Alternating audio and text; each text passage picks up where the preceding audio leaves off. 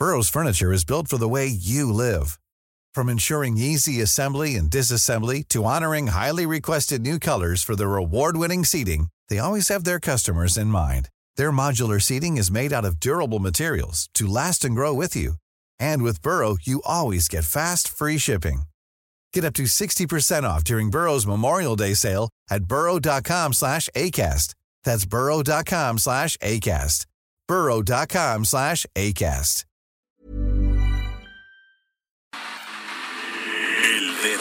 En la llaga.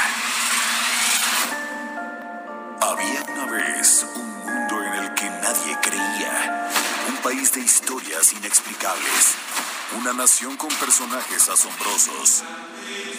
Santo Tomás tenía razón. Hay que ver para creer.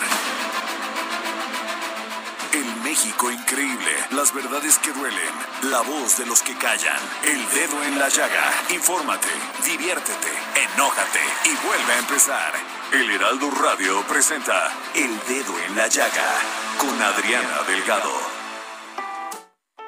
No me importa lo que seas, no me importa si has cambiado, no me importa si eres otra, no me importa si has pecado, vuelve, te lo ruego porque estoy desesperado. Decidido a aceptar lo que sea, tú has ganado. Ya lo ves que sin ti soy un hombre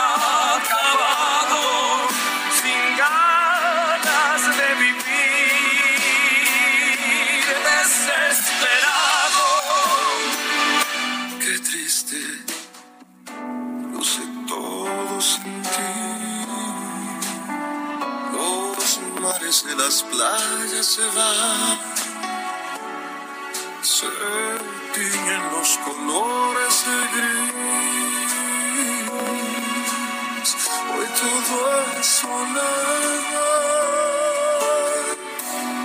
Mientras yo soy preso de la cárcel de tus besos, de tu forma de hacer eso, a lo que llamas amor. Perezo, abrazando tus cadenas, condenado a lo que quieras y hasta que quieras amor. Y que si nos llaman de nos no y que aquí solo contamos tú y yo. Y que si nos cierran las puertas y que Muy buenas tardes, ¿y qué tal? Estamos escuchando un popurrí de José José porque el día de hoy se cumple un año de que este gran ídolo de la música, de la canción en México nos, pues, nos abandonara. Se fuera otro mejor mundo, como dicen muchos, ¿no? Y yo le estoy haciendo este homenaje porque pues son estas canciones que grabaron artistas muy famosos como este pues como Pepe Aguilar, como este Manuel Mijares en Desesperado y otros más como Alex, Al- Alex Sintex, Gianmarco, donde le hicieron este homenaje maravilloso a José José y lo que nos representó. Y sin duda seguiremos extrañando esta voz inigualable, esta forma de interpretar, porque José José tenía todo, todo lo que debe de tener un gran artista. Y a partir de la muerte de José José, la reproducción de su música aumentó un 900% en las plataformas de streaming más conocidas. Según Spotify, 500 mil jóvenes entre 18 y 24 años descubrieron la música del cantante a partir de ese día y para el cierre de 2019, un millón 800 mil personas lo habían escuchado por primera vez. El príncipe de la canción se ha mantenido como uno de los más escuchados en Spotify Desde entonces. De acuerdo con la empresa, el cantante supera los 4.800.000 oyentes al mes, más del doble de lo que pues cuenta otros artistas, no quiero decir cuál ni cuál, porque todos son grandes artistas, pero bueno, José José es muy nuestro, Jorge Sandoval. Adriana Delgado, muy buenas tardes. Sí, José José, el príncipe de la canción, se cuece aparte verdaderamente. Todos los que hemos vivido del último parte del siglo pasado y este siglo, pues hemos vivido todos nuestros momentos más importantes de amor, de desamor con, con José José. Así es. Y bueno, el día de hoy tenemos una entrevista, porque si ustedes se acuerdan, pues cuando murió José José hubo un gran debate entre los hijos de la primera esposa Anel, bueno, la segunda esposa Anel, y con la primera no tuvo hijos, con la segunda esposa Anel, con quien tuvo a José a, a este José Joel. a José Joel y a Marisol, hija.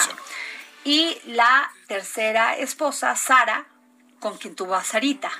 Entonces, bueno, pues acuérdense que estábamos en, en ese, en ese pues como cómo se podría decir hoy este nos habíamos quedado en la noticia en, el si iban a enterrar a José José en Miami si lo iban a enterrar aquí en México y bueno pues todos los mexicanos reclamábamos la vida la perdón la, la el cuerpo de nuestro ídolo para hacerle un funeral como es como Dios manda y hacerle los honores de lo de lo que tanto nos regaló durante mucho tiempo. Pero pues en eso también vinieron muchas opiniones y José Joel decía, si Sarita decía, si le habían dado una entrevista ya en Estados Unidos y no le habían dado acá en, en México. Y bueno, y también pues salió a relucir todo este tema de los de las de los este, derechos de las canciones y que si quién se había quedado con ese patrimonio si los hijos de José José con Anel o la hija de Sara. De pues, ya sí, sí, de Sarita, porque también se le conoce como Sarita. Entonces, pero para eso tenemos al diputado Sergio Mayer Morena, porque él fue muy mencionado en esto en ese entonces y la verdad tiene, yo leí el día de hoy la columna de Viviana Belsazo, compañera mía y gran columnista, donde le hace esta entrevista al diputado Sergio Mayer y le platica cosas muy importantes. Y yo quisiera que también nos las contara aquí en nuestro espacio. Muy buenas tardes, diputado. ¿Cómo estás? Qué gusto saludarlos. Muy buenas tardes. Igualmente, diputado, pues muy interesante la entrevista que le dio usted a Viviana Belsazo sobre este tema de cómo pues es que hay muchas verdades en la verdad, ¿no? La de lo que dicen los unos, los otros y la verdad. Y yo sí quisiera... cada quien tiene su verdad. Así es. Que nos dijera usted cuál fue, pues, toda esta relación que usted ha vivido con la familia de José José, que principalmente pues es la de la que está en Miami con Sarita y su hija. Pues mira, igual que la de Miami como la de México, yo realmente mi relación era con José José, no con la familia. Ah, este, sin embargo, este, cabe mencionar que eh, mi, mi trabajo, mi compromiso el año pasado fue justamente lograr que se repatriara el cuerpo de José José y ver la posibilidad de que viniera este, en cuerpo presente para que se le pudiera hacer su despedida, como todo México quería, evidentemente. Sin embargo, pues no se dieron las condiciones, este y, se hizo el intento. Yo aprovecho para agradecer al canciller Marcelo Ebrard, quien fue quien, quien cuando hablé con él de inmediato nos aportó toda la todo el apoyo para que el cónsul de, de Miami apoyara a, a los hijos de, Anel y de José José para que pudieran tener todas las condiciones allá y, y, además puso una persona especial de la Cancillería que viajó conmigo para hacer todos los trámites en Estados Unidos y también eh, logramos también que a través de la Cancillería se, se pusiera el avión que trasladara el cuerpo. Entonces, este, pues eso fue eso fue parte del trabajo de lo que se hizo. Nosotros eh, lamentamos que hayan tenido diferencias y estoy seguro que lo importante es que José José sea recordado con cariño, con amor eh, por sus seres queridos y por todo México que, que tenemos pues el mejor recuerdo musicalmente hablando de este príncipe de la canción. Claro, diputado Mayer, y este y se había dicho mucho sobre los derechos de las canciones de José José. ¿no? Que si se quedaban con, con Sarita, que si habían este, sido este, pues eh, comercializados, pero que no se habían tomado a lo, de, este, en cuenta los hijos de acá. ¿Qué nos puede decir usted de eso? No, bueno, habían dicho que hasta yo tenía los derechos. Sí, por eso no lo quise mencionar así hasta que usted me lo dijera, pero que usted estaba, usted estaba ahí, este, en ese tema. ¿Es cierto o no es cierto? Este, por supuesto que no. Hasta la fecha yo siempre invité a los medios de comunicación a que hicieran la que hicieran la investigación necesaria, porque decían que los tenía yo con con una empresa que se llamaba Morena y ni existe la empresa, ni existió el contrato, ni existieron de regalías. Y eso te lo pueden responder precisamente los hijos. ¿Quién tiene la regalías? Si ellos lo tienen o, se las heredaron, qué maravilla, porque eso se transmite, eh, las, las regalías es un derecho irrenunciable que, que seguramente dejaron claro a quien corresponden. A la sincera debe de saber eso. Pero involucrarme en todo eso y hasta la fecha este, siempre fui muy claro y, aquí estoy. Un año después no ha habido una sola persona que haya demostrado las acusaciones que hicieron de que yo había que, que yo me había quedado con esas con ese contrato y esa regalía. Claro. Oiga, diputado, pero además José José fue gran amigo de usted, como usted lo comenta. ¿Qué le dejó José José a usted? Pues mira, este, todos los que dicen que fueron amigos de José José digo una cosa, eso es obvio, que José José fue un gran ser humano y estaba rodeado de amigos y gente que lo quería.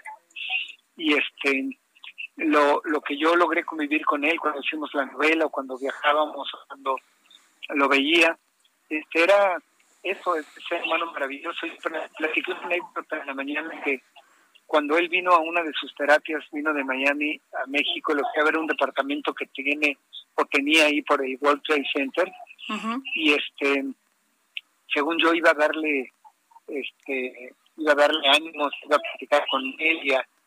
Y en ese tiempo yo traía unas diferencias con, con mi hijo Sergio. Y él me preguntó le dio la vuelta a la plática y terminó dándome una, una lección de humanidad y de, de, de, verdad de una cosa tan humana, tan linda, eh, al darme los consejos de buscar a mi hijo, de estar cerca de él, este y me encantó eso fue algo que no se me va a olvidar que yo llegué ahí a, darle ánimos por el tema de su terapia. Y, salí con consejos cuando me di cuenta de lo que él había hecho y cómo me había motivado el corazón. Este fue un bonito detalle y se lo voy a agradecer toda la vida diputado cuál es la canción su canción preferida de José José híjole, que tiene muchas. No, pero la que la, lo, lo, ha hecho sentir amor y, y, de, y también desolación. Híjole, qué buena pregunta. Bueno, la que le cantaría a su mujer, súper enamorado. Este, perdóname, es que estoy en el avión y ya me, están llamando la atención por el... a ver, una rápido y ya nos vamos con eso. Este, ¿cuál será este, el uy, me agarraste en curva. ¿Qué, tal? El triste, desesperado y qué. El triste, no. Preso. Pues es que el triste es la, típica. Sí. El triste, todo el mundo es la, la típica. Bueno, ¿sabe qué? En lo que lo piensa, nos pone un tweet aquí al dedo en la llaga y nos pone la respuesta. ¿Cómo la ve? Porque ya lo están ahí acarreando. te lo pongo en el, en el aterrizando porque yo estoy en el avión. muy bien. A lo mejor por eso estoy desconcentrado. Que, que, le vaya muy bien, diputado, y gracias por contestarnos la llamada. Mucho. Pues bueno, vamos a esperar la respuesta del diputado Sergio Maya para que nos diga cuál es la canción preferida. Pero Jorge, ¿cómo va nuestra encuesta de las canciones? lo que quiere escuchar la en este momento pueden entrar a las redes sociales, al Twitter específicamente, porque Adriana Delgado le está preguntando de estas canciones de José José, ¿cuál les gusta más? Ellas son Desesperado, El Triste, Preso, ¿Y qué? Pero ¿cómo vamos hasta ahorita con y hasta ahorita pues arrasando el triste con el 66%. No, bueno, pues es que es la maravillosa. Le sigue ¿y qué? Con un lejano 14%. Oye, ¿sabe qué? A mí me encanta porque ¿y qué? si vamos a amarnos y qué. O sea, ¿qué, ¿qué le importa al mundo? Si, tú quieres amar. Exacto, pues ese, es, valiente. Luego preso con un 12% y desesperado al final con el 9%. Oye, Así van. Este, y bueno, oye, hoy dio un tema, un giro, el tema de Trump. ¿Por qué? Porque le están diciendo que mientras todo mundo paga impuestos en Estados Unidos, él sencillamente se ha hecho pato y ha buscado todas las argucias legales para no pagar impuestos. Y esto le puede costar, ¿eh? Porque ahí sí, mientras vayan la peloxia, vaya y lo denuncie, todo eso está perfecto. Pero en el momento en que te metes con la economía de los Estados Unidos y los estadounidenses, aguas. Y por eso tenemos a don Pepe Carreño. Muy buenas tardes, don Pepe. El dedo en la llaga por el mundo con José Carreño.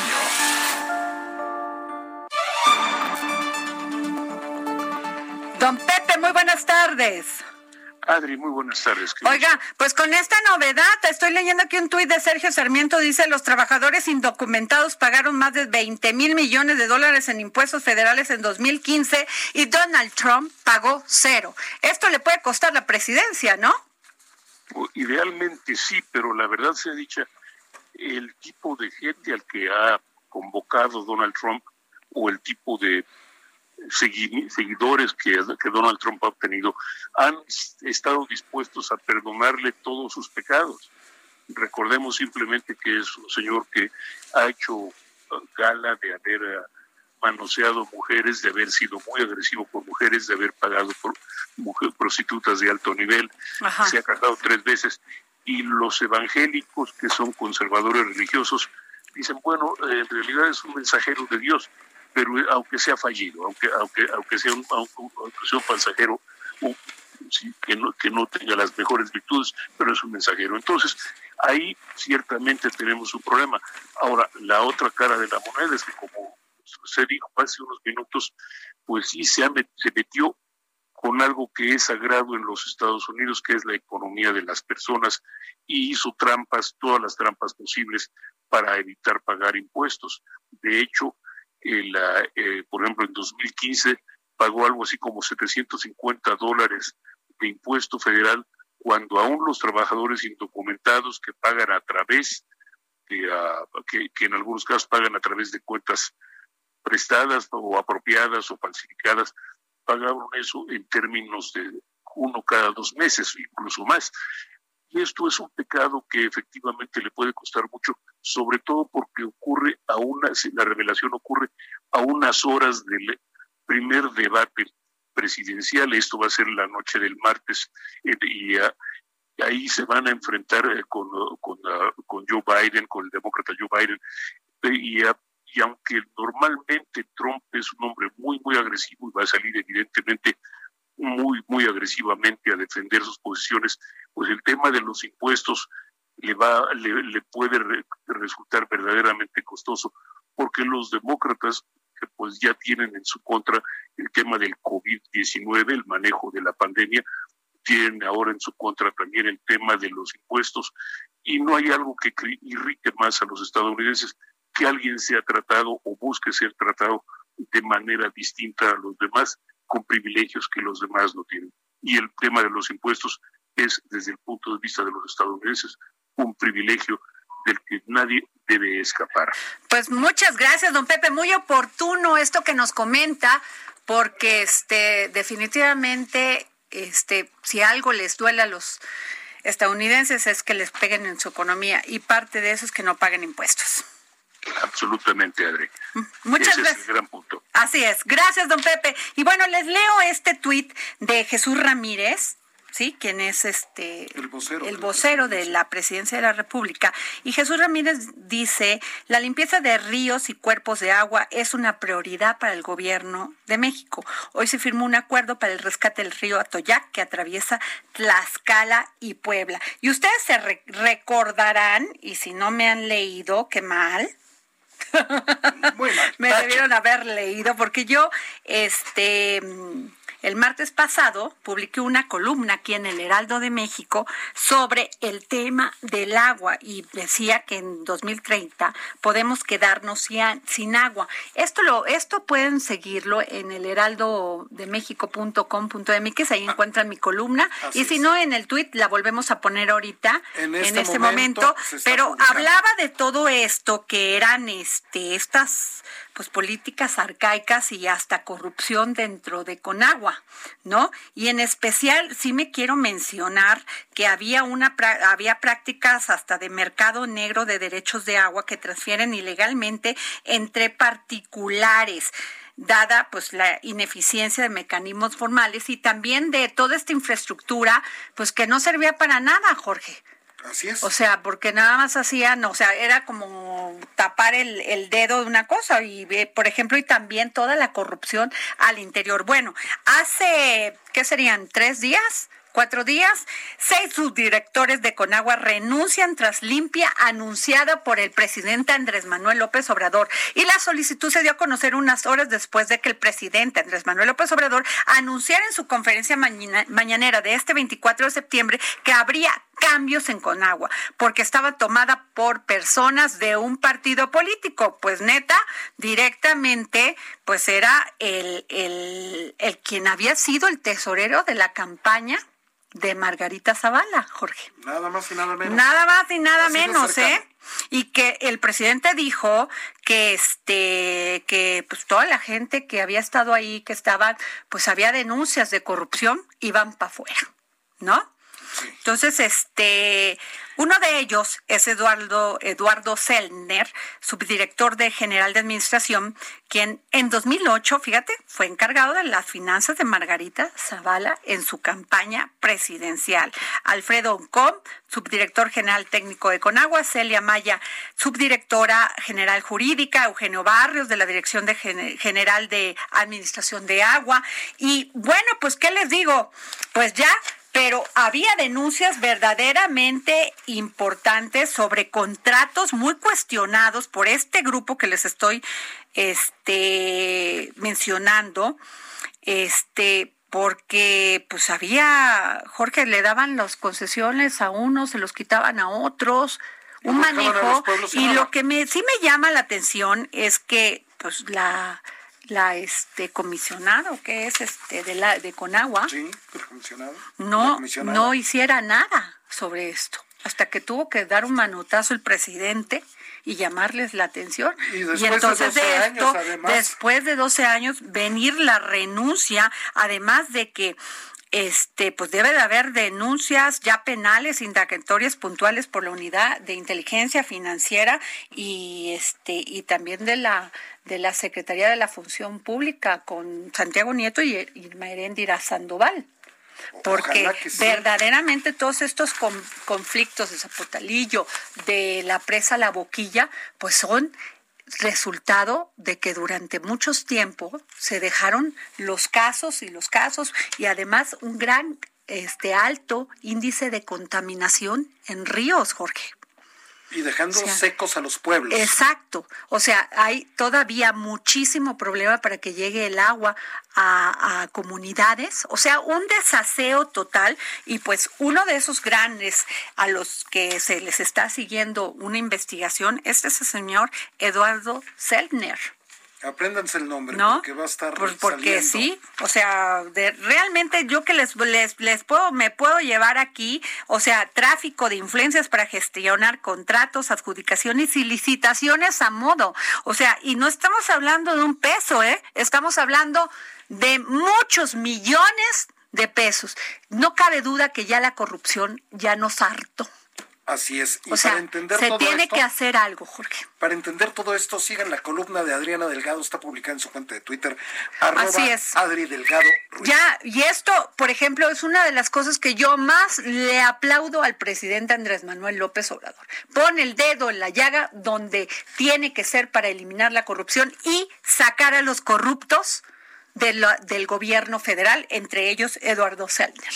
Nos vamos a un corte y regresamos lo que seas, no me importa si has cambiado, no me importa si eres otra, no me importa si has pecado, vuelve, te lo ruego porque estoy desesperado. Decidido a aceptar lo que sea, tú has ganado. Sigue a Adriana Delgado en su cuenta de Twitter. Arroba Adri Delgado Ruiz. Además, te invitamos a enviar tus opiniones y comentarios en texto o por mensaje de audio a través de WhatsApp al 55 2544 3334. Y si quieres escuchar El Dedo en la Llaga de El Heraldo Radio, en cualquier momento y donde quiera que te encuentres, descarga el podcast disponible en Spotify y iTunes. Tus ojos habladores pude ver otros amores mientras yo callaba. Y por tus besos sin entregas me hizo el alma piedra mientras yo Ojo cuadrado, para que les quede el ojo cuadrado. Blacky, gracias por dedicarme a esta canción de Insaciable Amante. ¿Para qué te digo que no? Si es sí. ¿Qué tal eso, eh? Eh, ¿Qué tal mi Blacky ¿Qué que me manda y me dice, para ti, la de Insaciable Amante? A ver, ¿cómo te queda el ojo? A ti nadie te dedica nada, Jorge Sandoval. A mí sí, ¿eh? ¿Eh? Y no estoy en mis mejores tiempos, ¿eh? Hay opiniones. Hay opiniones. Bueno, pero muchas gracias, Blacky. Síganos diciendo para que vean que sí vemos sus mensajes, ¿verdad, mi Javi? Y estamos poniendo a, a Insaciable Amante con Castro Novo, que es un cantante. A ver, por favor, súbanle, canta espectacular.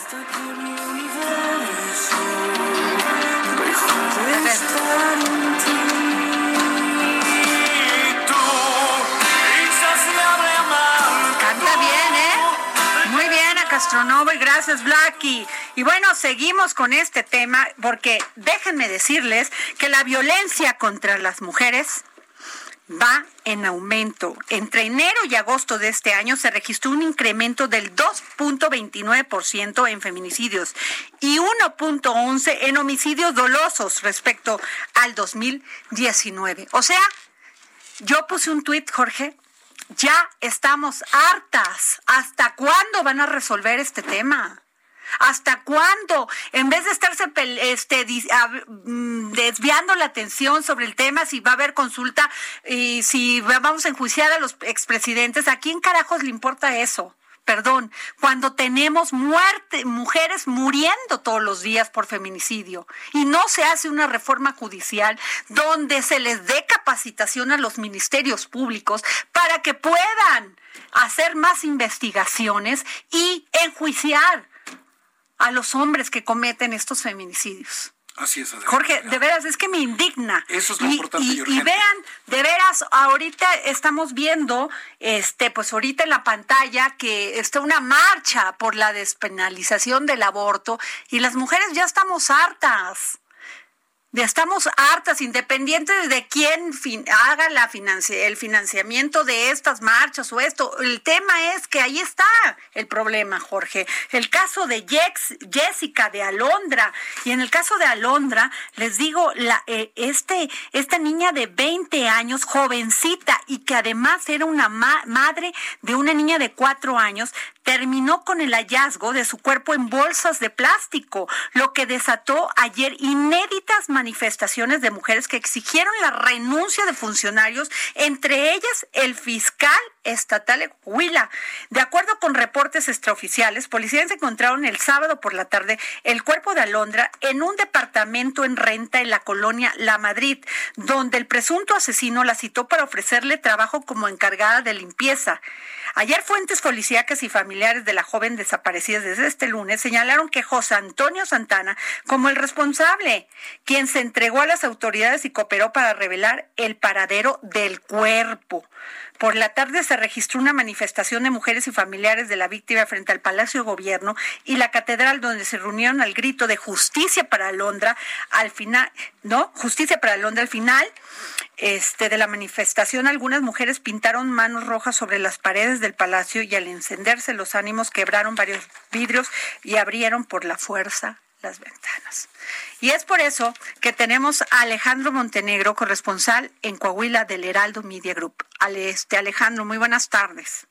¿Qué tal? ¿Cómo estás? ¿Cómo Oye, estás? Te saludo qué terrible caso. Cuéntanos, por favor. Así es, eh, Adriana, pues es un tema que ha generado mucha indignación acá en el estado de Coahuila. Eh, toda la semana pasada se estuvo a partir de que se registró la desaparición de Alondra, que fue el pasado lunes 21 de septiembre, bueno, pues empezó una campaña muy fuerte, un movimiento eh, bastante fuerte por su búsqueda. la desaparición fue el 21 de septiembre, el 23 de septiembre llega, llega la denuncia formal y bueno, pues como bien comentas, el sábado se localiza el cuerpo de Alondra sin vida en, en una casa eh, al sur de Saltillo. Y bueno, pues eh, em, lo que se comenta en un principio es que eh, el autor de este asesinato, de este feminicidio, habría sido un amigo de ella, quien posteriormente incluso se entregó a las autoridades y confesó haber cometido el crimen. Em, Ayer ya por la noche ya fue detenido por el delito de feminicidio y ocultamiento de cadáver. Esta mañana fue ingresado ya al cerezo de Saltillo y hace unos minutos inició la audiencia en la que la Fiscalía General del Estado va a formular la imputación en contra de José Santana N., quien es el presunto feminicida de Alondra. Eh, y bueno, pues como bien comentas, todo generó eh, una serie de, movilizaciones eh, pidiendo la renuncia del fiscal general del Estado, del gobernador, de, otras autoridades como los encargados de homicidios de la Fiscalía y demás. ¿Y por qué se da esto? yo platicando con, un, familiar directo de Alondra, con una prima específicamente, ella me comentaba que em, pues el, el tema de la molestia creció a raíz de que eh, ellos ya le habían dicho desde principios de semana, desde, desde el día que, que, desapareció Alondra, ya les habían dicho dónde, a dónde había ido, dónde ellos sabían que era el último lugar eh, conocido donde había estado Alondra, que es la casa donde finalmente fue encontrada y no se les hizo, no se les hizo caso, no se les em, eh, no atendieron esta denuncia. No atendieron el llamado de los familiares no atendieron el llamado a los familiares y es hasta el sábado cuando ellos encuentran el cuerpo. Incluso fueron los mismos, los mismos familiares los que tuvieron que ir a la casa eh, de, esta persona y bueno, pues señalan que tuvieron algún contacto con la esposa del presunto feminicida quien, eh, y mostraba algunos, algunos eh, pues nerviosismo y demás y las autoridades no les hicieron caso y fue hasta el sábado ya cuando la encontraron. O sea, se presume que la esposa tenía información que pudo, se pudo haber sido cómplice en este caso también de, la situación. Eh, eh, este, este familiar de Alondra me comenta eso, que ellos la, encontraron pues nerviosa, que no sabían, no atinaba muy bien a, decir de algunas cosas y bueno, pues las autoridades no habrían hecho caso a este llamado que hicieron los familiares desde principios de semana, desde las primeras horas de la desaparición de Alondra. Y dime una cosa, Alejandro, en el tema de feminicidios, ¿cómo está Coahuila? En el tema de feminicidios, eh, comentarte que este año eh, se han eh, registrado 18 feminicidios aquí, aquí en Coahuila. Es un tema que va un poco un poco como ha ocurrido en los últimos años, más o menos a este, a este, a este ritmo. En Saltillo es el segundo este año. y bueno, pues el fiscal comentaba esta mañana que que el, bueno, en este caso el asesino de Alondra podría alcanzar una pena de hasta 80 años de prisión tomando en cuenta el tipo penal de feminicidio, así como el otro delito del que se le acusa, que es ocultamiento de cadáver, Adrián. Válgame Dios, pues es un caso que no sabes cómo nos duele, Alejandro, que sigan existiendo estos estos feminicidios. la verdad, las mujeres nos sentimos intranquilas muy desoladas de ver a otra mujer que muere, que pues que la matan de esta manera. Pero muchas gracias, Alejandro. Muy buenas tardes, Adriana. Y bueno, tenemos en este en este momento nos dicen que podemos tener al fiscal, al fiscal de de este de Sí, a ver, Jorge, dame la información, por favor. Sí, estamos esperando que nos tome la llamada el fiscal por eso, pero pero eh, tenemos ya al fiscal de Coahuila que lo localizamos y le, si es que nos toma la llamada le agradecemos a Gerardo Márquez Guevara. Exactamente, estamos esperando que nos tome la este, llamada. Vamos con, con Alan Rodríguez, motorreportero del Heraldo Media Group, que está ahorita en la marcha contra el, contra el aborto y de muchas mujeres manifestándose. Muy buenas tardes, Alan. Hola, ¿qué tal, Adriana? Muy buenas tardes. Te saludo desde el cruce de la avenida eh, Chapultepec y la avenida Valderas, en donde en estos momentos fue puesta una pausa a la marcha por el Día de Acción Global por el acceso al aborto legal y seguro, en el que participaban alrededor de 500 manifestantes, las cuales se congregaron aproximadamente a la una de la tarde en el Monumento a la Revolución, en esta explanada donde se encontraban gritando sus consignas en pro del aborto, que sea de alguna manera legal y seguro. Sin embargo, al inicio de esta marcha, aproximadamente a las dos de la tarde, pues se salieron las cosas inmediatamente de control. En cuestión de 15 minutos ingresó un grupo bastante radical de feministas, las cuales encapuchadas comenzaron a realizar pintas en el Monumento a la Revolución, también en la avenida de la Plaza de la República, en el edificio correspondiente a las oficinas del ISTE, y procedieron su avance al cruce de la avenida Paseo de la Reforma. Al ingresar a la avenida Juárez, fueron eh, encapsuladas por personal de la Secretaría de Seguridad Ciudadana, quienes ya no les permitieron el avance con dirección hacia el centro de la Ciudad de México, ya se dirigían al Zócalo Capitalino, en donde pretendían terminar su manifestación. Desde hace aproximadamente ya 40 minutos se encuentran pues estas mujeres retenidas entre la avenida eh, de la Reforma y la avenida Valderas. En este tramo de la avenida Juárez, pues únicamente se encuentran realizando más tintas continúan vandalizando algunos de los puestos de revistas que se encuentran en este punto y también algunos otros establecimientos. Personal de la, de, la Policía Capitalina, perdón, las mantiene encapsuladas y hasta el momento no se ha dado ninguna orden de retirarse y permitirle su avance, por lo cual nosotros nos mantenemos al pendiente de cualquier situación que se presente y cabe destacar que pues sí han sido bastantes ya los enfrentamientos sin embargo, no se ha registrado ninguna persona lesionada de gravedad y tampoco detenciones. Claro, oye Alan, ¿también quiere, ellas también quieren marchar hasta el Zócalo? Es correcto, el, día de hoy se tenía previsto que se realicen tres movilizaciones. la primera de ellas es la del Monumento a la Revolución, la cual estaría partiendo hasta este punto del Zócalo de la Ciudad de México. Otros más iban a partir desde el hemiciclo a Juárez y un grupo más estarían en la Cámara de Diputados aproximadamente a las 17 horas. Sin embargo, como son mismas integrantes de estos tres movimientos, pues desconocemos si se van a continuar esta jornada de protesta. Ok, Alan, pues estamos muy pendientes, Alan Rodríguez, de la información que nos puedas dar sobre esta marcha, pero además en el Zócalo está la de frena, ¿no? Es correcto. Está la de Yoxinapa, ¿no? o es, ¿Cuál está, aparte de la de frena, cuál otra marcha está? O bueno, ya están instalados en el Zócalo, manifestando.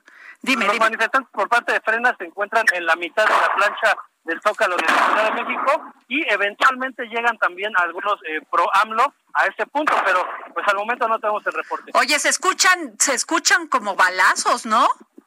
¿O qué es, lo que se pues, escucha? el colectivo de feministas portan petardos, los cuales eventualmente los arrojan hacia donde se encuentran las filas de la policía capitalina con la intención de que ellos se replieguen y puedan continuar su avance.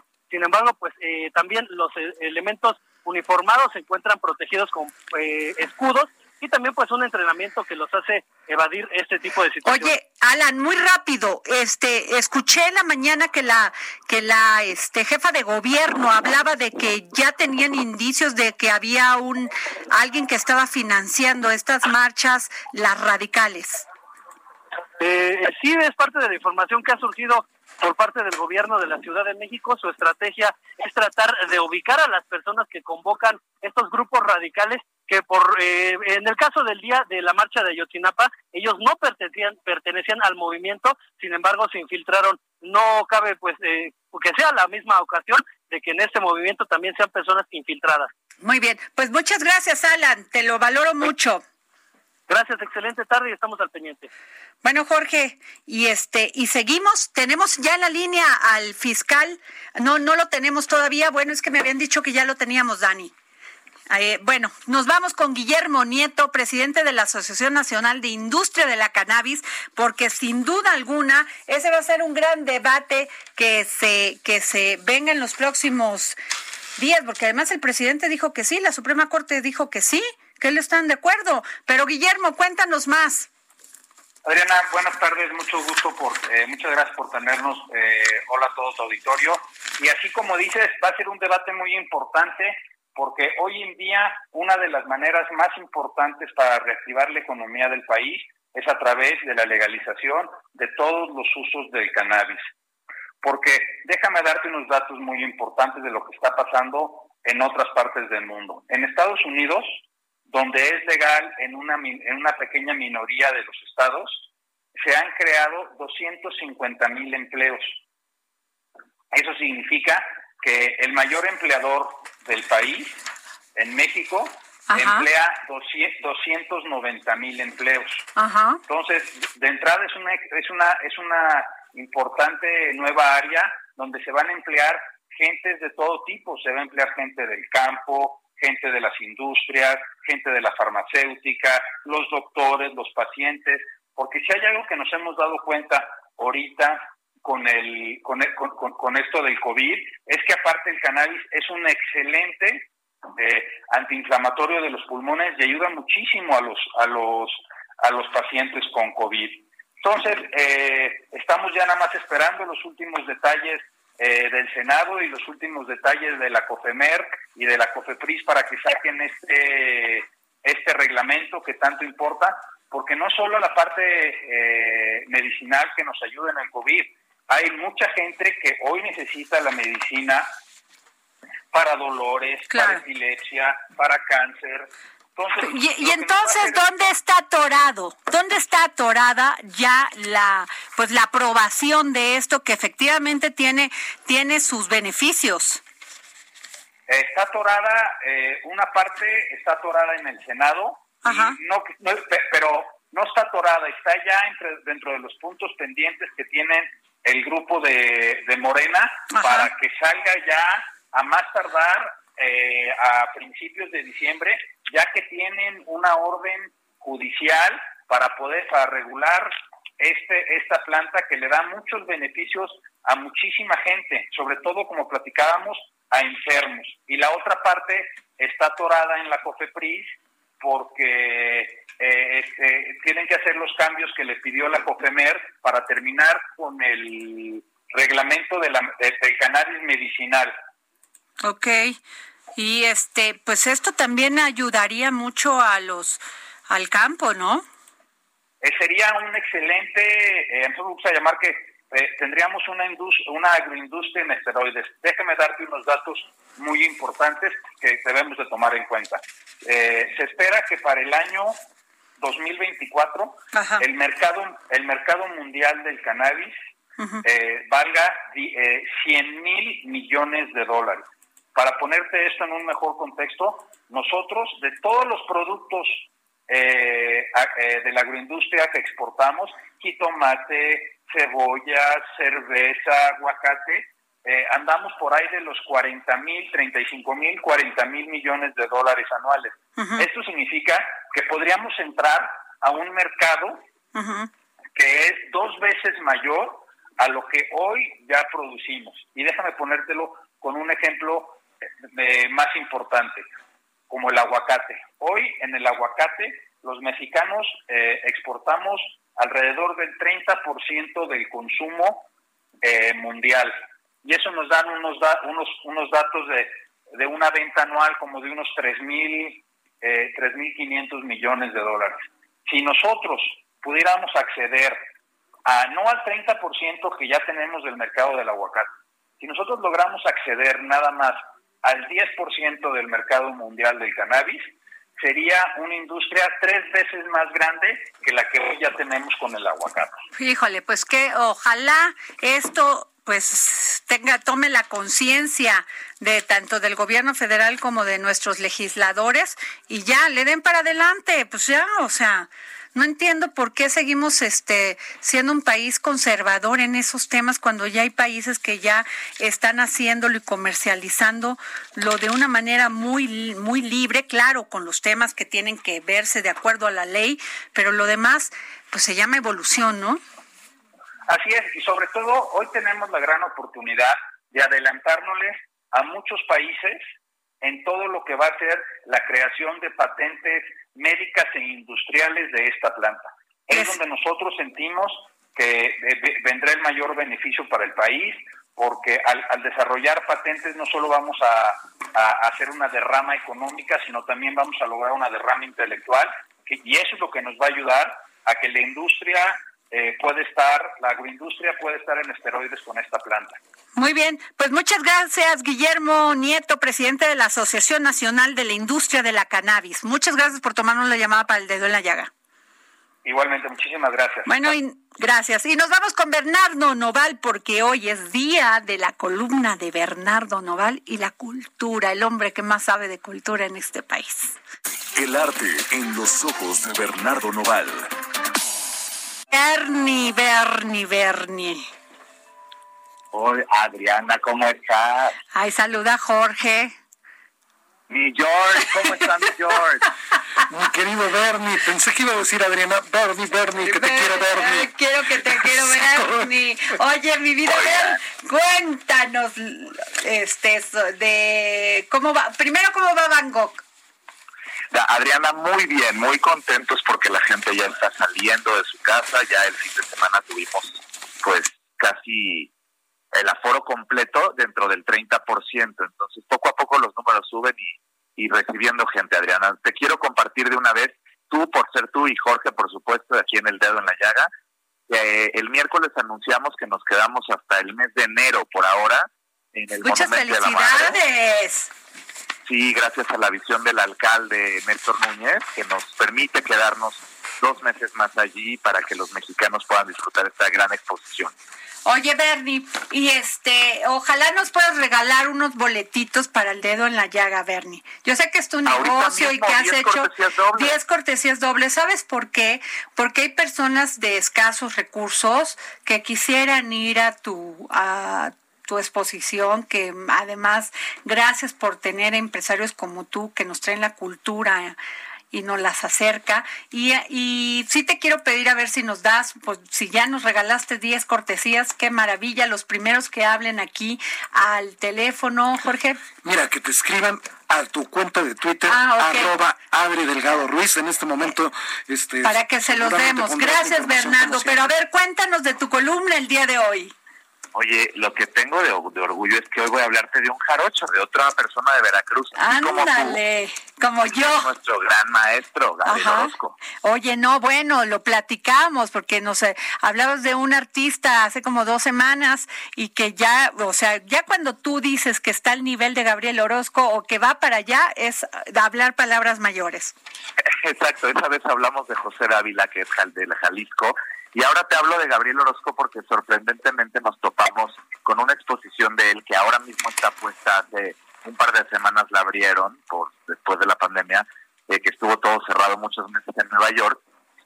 Y te cuento que esta exposición de Gabriel Orozco pues reúne su trabajo por el paso que él tuvo en Oriente, estuvo viajando por muchos países y pues empezó a hacer esta serie llamada Suicide, que tiene que ver pues exactamente con todo lo que él aprendió en Tokio, estando en Japón y bueno, estando en, Oriente, ¿no? Colores que vio en Bali, colores que vio en, en el mundo en general, pero que hoy nos representan el nuevo trabajo tan colorido de Gabriel Orozco, que además tiene toques a mi queridísimo y admirado Henry Matisse, este artista francés que rompió paradigmas en la época, ¿no, Adriana? Así es, no, bueno, y además Gabriel Orozco es un personaje de los mejores artistas que ha dado el pueblo jarocho, entre muchos, ¿eh? Sí, caray, de verdad que a mí me encantaría que en Veracruz hubiera un museo de él en algún momento, ¿verdad? Porque no, gordito, estás pidiendo demasiado. Si se están cayendo las casas que son, imagínate, son nuestra herencia, orígenes destino, donde llegaron los españoles, donde se formó el, el, la, la, este, pues un nuevo mundo. Pues sí, para ellos, ¿no? Porque nosotros ya estábamos muy aquí arraigados. Pero no, se están cayendo las casas, Bernie. Imagínate, ¿tú crees que van a hacerle un museo? Bueno, es una pena, porque mira, ahorita la, la, Galería Marianne Guzmán de Nueva York, que es de las más prestigiadas en el mundo del arte, podría yo llamarlo contemporáneo, pero en general han expuesto de, de muchos artistas vivos y, y que ya no están entre nosotros. Pues nada más te quiero decir que esta serie de obras de Orozco, además de estar en esa galería, está probando nuevos materiales, está con collage, con papel, con cinta, con el famoso wash que parece acuarela, grafitos, sellos, y bueno, realmente nos hace ver que un artista tiene la mente un artista como él, mexicano, tiene la mente, bueno, en todo el mundo y que su ojo es muy especial. Oye, Bernie, pero yo creo que a ti sí te hacen caso, ¿eh? Tú que sí le, tú sí que eres, tienes esa mano derecha e izquierda, si les vas a hablar ahí al gobierno de, si vas a hablar al gobierno de Veracruz, igual te hacen caso y le hacen su museo. Híjole, no me, no me quedaría mal, ¿verdad? Sería bueno proponérselo al gobernador. Oye, Bernie, pues ya nos vamos. Gracias, como siempre, por tenerte. Y nos vamos recordando. ¿Cuál es tu canción preferida rápido de José José? Uy, no, no me agarras en curva. Uy, ya, ya. También ponlo en Twitter, porque Sergio Mayer también. ponlo en Twitter y dinos, ¿no? Nos vemos, nos vamos, Bernie. Un beso.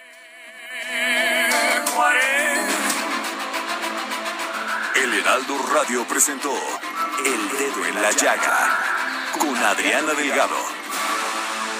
Heraldo Radio, la HCL. Planning for your next trip?